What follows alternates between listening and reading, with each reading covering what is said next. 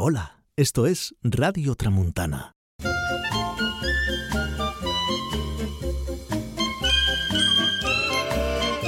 El humanómada. Cuando viajar es tu vida y tu vida es un viaje. Con Leo Callejero.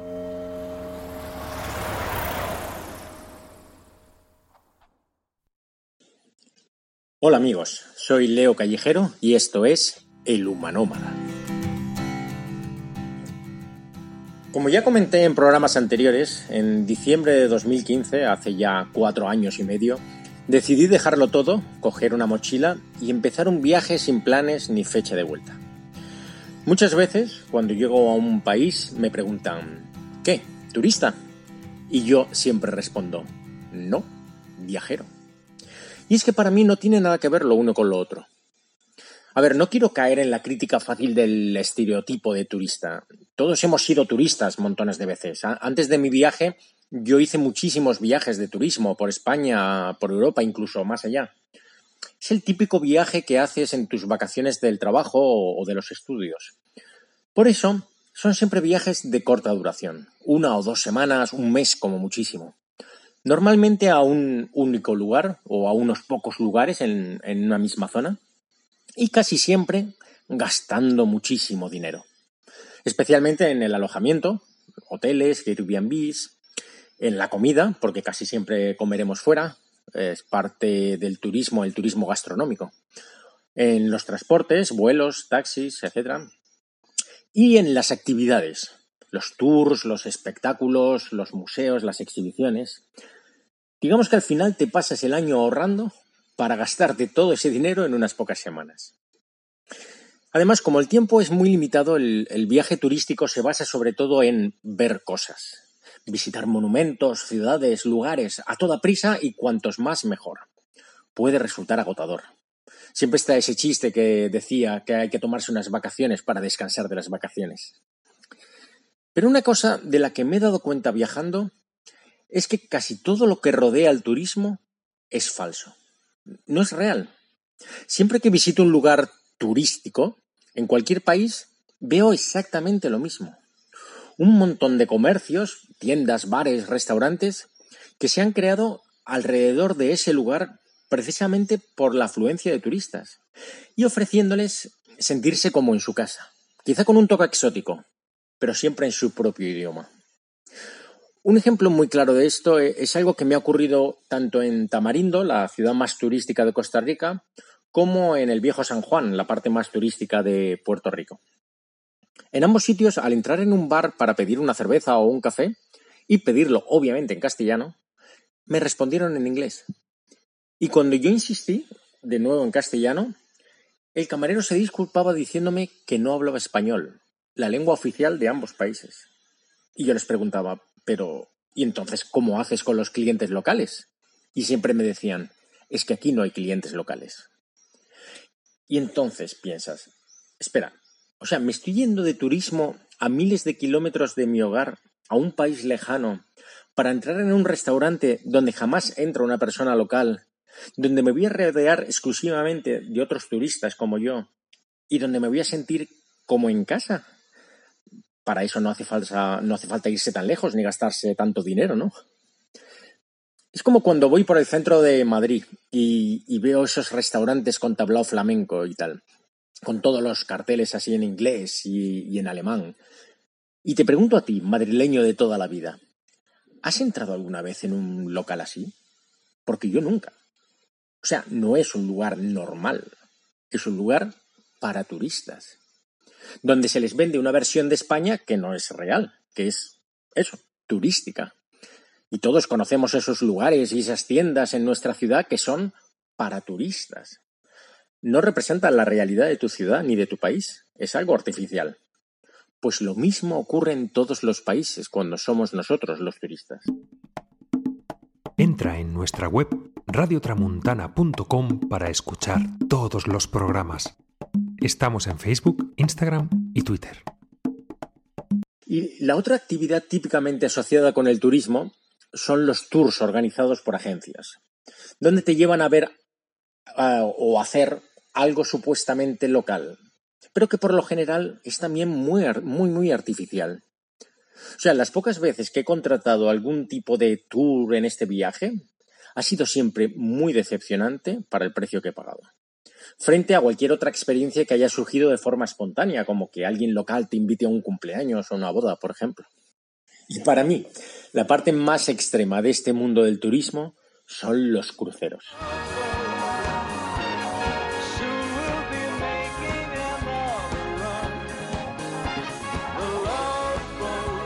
Es bastante agobiante estar en ciudades donde atracan estos barcos, como en Nassau, Bahamas, o en San Juan de Puerto Rico, o en la isla de San Martín, o en las Islas Cook, donde ves a los empleados de las agencias lanzarse como buitres sobre los turistas en cuanto bajan del barco para ofrecerles experiencias increíbles. Experiencias que en la mayoría de los casos están especialmente preparadas para ellos. Es decir, no son experiencias reales. De hecho, la zona del puerto donde atracan los cruceros son siempre exactamente iguales entre sí y no tienen nada que ver con el resto del país. Y ya puestos también puedo hablar de lo que yo llamo el viajero fiestero. Es una subcategoría del turista al que verás siempre en los locales de moda de los, lugares turísticos, vestido con sus mejores galas, incluso aunque sean mochileros, y ahí dándolo todo. Los ves muy especialmente en Bali, en Ibiza, en las Islas Cook, en Cancún, en Playa del Carmen.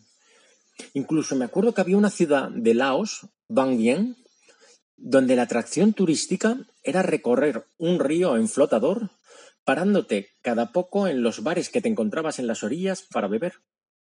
No creo yo que esa sea una experiencia típica de ese país practicada habitualmente por los laosianos, ¿no? Así pues, el turisteo es una forma muy cómoda de viajar si se tiene dinero y que nos permitirá volver a casa con un montón de fotos muy bonitas, souvenirs y anécdotas que contar pero pocas veces volveremos con un conocimiento profundo de la realidad del país visitado. Hay un punto intermedio entre el turista y el viajero, y es el viajero de larga duración, pero de duración limitada.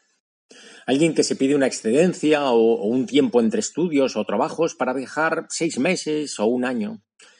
Es algo muy típico en los países anglosajones, lo que llaman el gap year, un año que se toman los jóvenes cuando acaban el high school y antes de empezar la universidad para viajar por el mundo y descubrir qué quieren hacer.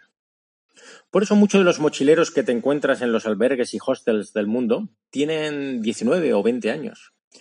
Y muchos de ellos entran también en la categoría de viajeros fiesteros, claro.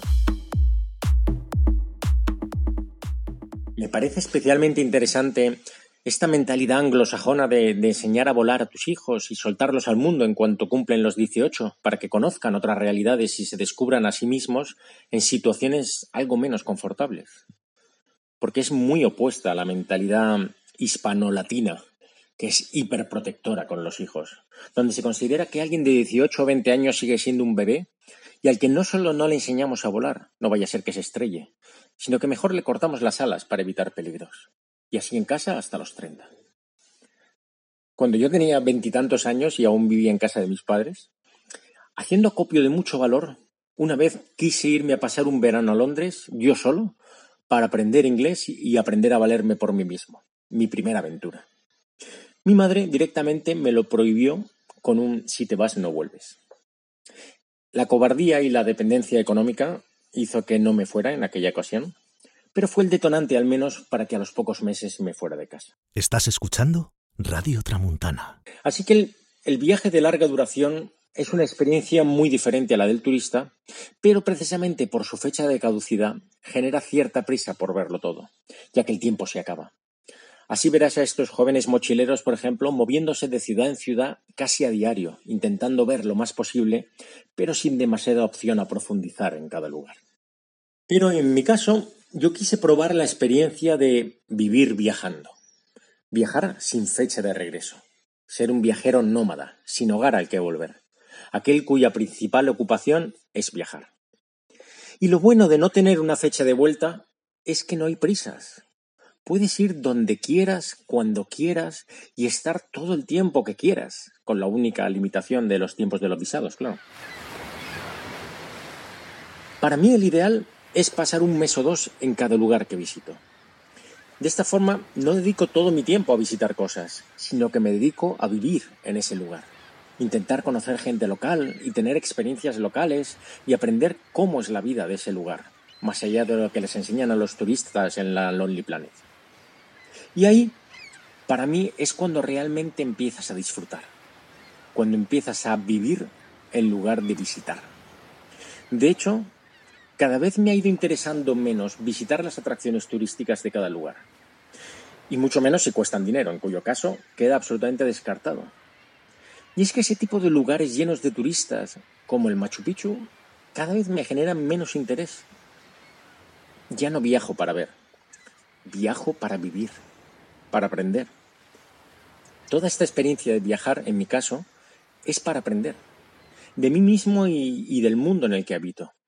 Me fascinan las sociedades humanas, cómo nos relacionamos, qué tipo de normas y reglas creamos para convivir.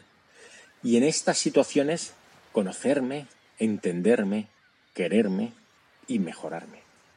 Decía Eduard Punset que para mantener el cerebro en forma había que darle estímulos diferentes con cierta frecuencia, salir de la rutina, una especie de gimnasio para la mente y recomendaba, por ejemplo, desayunar en un lugar nuevo y diferente cada semana. Pues imagina lo bien que le viene a tu cerebro cuando no es solo el desayuno, sino todo tu entorno, toda tu vida, la que está constantemente cambiando y tú te tienes que adaptar. Cuánto más tolerante, adaptable y flexible te vuelves cuando tienes que aprender a vivir en lugares diferentes, con familias diferentes y con culturas diferentes el aprendizaje es enorme e impagable. Y desde luego, mucho más barato que hacer turismo.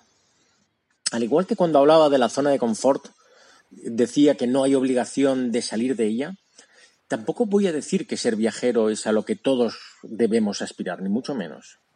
Nuestra naturaleza humana nos impulsa constantemente en la búsqueda de la estabilidad, el confort y la tranquilidad.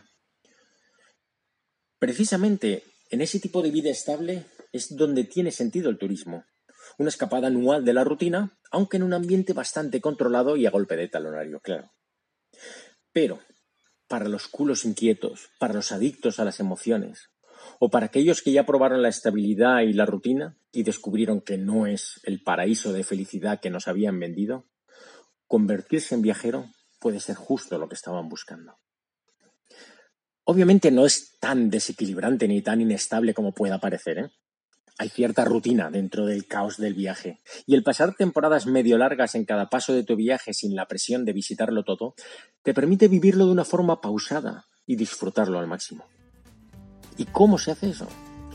Pues de eso hablaré en mi próximo programa. Obviamente hace falta algo de dinero, pero el truco está en no pagar alojamiento. En los cuatro años y medio que yo llevo viajando, son contadísimas las veces que yo he pagado por dormir. De hecho, Actualmente se me da la paradoja en mi vida de que para mí es mucho más barato vivir viajando que volver a una vida normal. Pero eso en el próximo programa. Amor y libertad para todos.